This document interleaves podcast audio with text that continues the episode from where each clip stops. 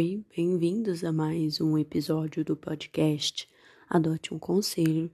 E essa semana a gente vai conversar sobre como lidar com os nossos próprios erros.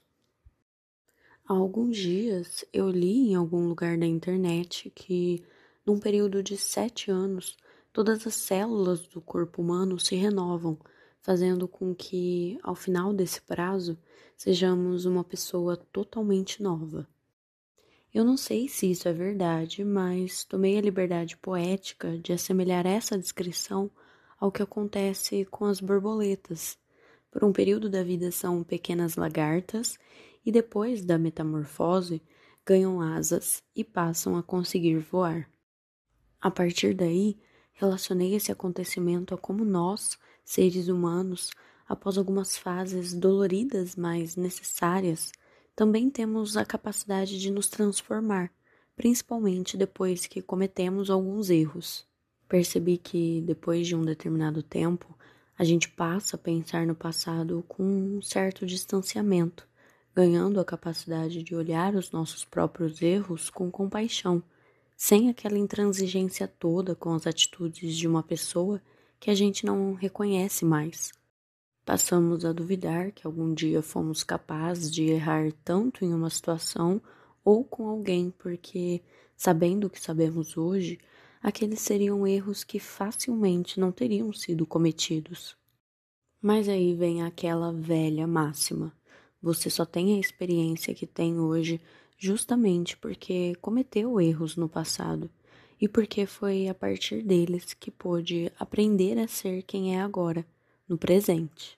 O processo de se metamorfosear em uma pessoa totalmente nova, sábia e que tem inteligência emocional para lidar com medos, inseguranças, frustrações e, por que não, decepções, é árduo. Pode durar mais ou menos que sete anos, a depender de inúmeras variáveis, a saber, a gravidade do erro, a reação dos que sofreram as consequências das suas atitudes, o que você fez depois, se foi capaz de pedir perdão e também de se auto-perdoar, etc. Mas esse processo um dia chega ao fim, tanto para que esses ensinamentos se consolidem, como se fossem as novas células do nosso corpo, quanto para que novos erros sejam cometidos e, consequentemente, novos aprendizados sejam adquiridos. Infelizmente, nos meus 24 anos de vida, eu nunca conheci nenhum outro método de aprendizagem mais didático do que quando erramos. Seria muito mais fácil e indolor para a gente se esses erros não tivessem consequências reais e duradouras, mas eles têm, e invariavelmente atingem pessoas que a gente ama ou ao menos costumava amar. E então, pedir desculpas, ter compaixão consigo mesmo, Reconhecer o seu próprio erro e também o seu processo de transformação em uma pessoa consciente das próprias falhas não é e nem jamais será um desses erros. Pelo contrário, essas se mostram, ao final, as únicas alternativas viáveis. E eu já falei aqui em um dos episódios anteriores que o bom do tempo é que ele passa, e passa muitas vezes curando feridas ainda que não tenhamos tido a oportunidade de nos desculparmos com todas as letras com aqueles com os quais erramos. Eu, inclusive, se conseguisse, me desculparia com muitas pessoas. No entanto, compreendo que, diante de algumas falhas que cometi, a primeira pessoa a quem eu deveria pedir desculpas seria eu mesma. Desculpas pela inexperiência, pela impulsividade, pela imaturidade e tantas outras falhas que me afetaram duramente por anos.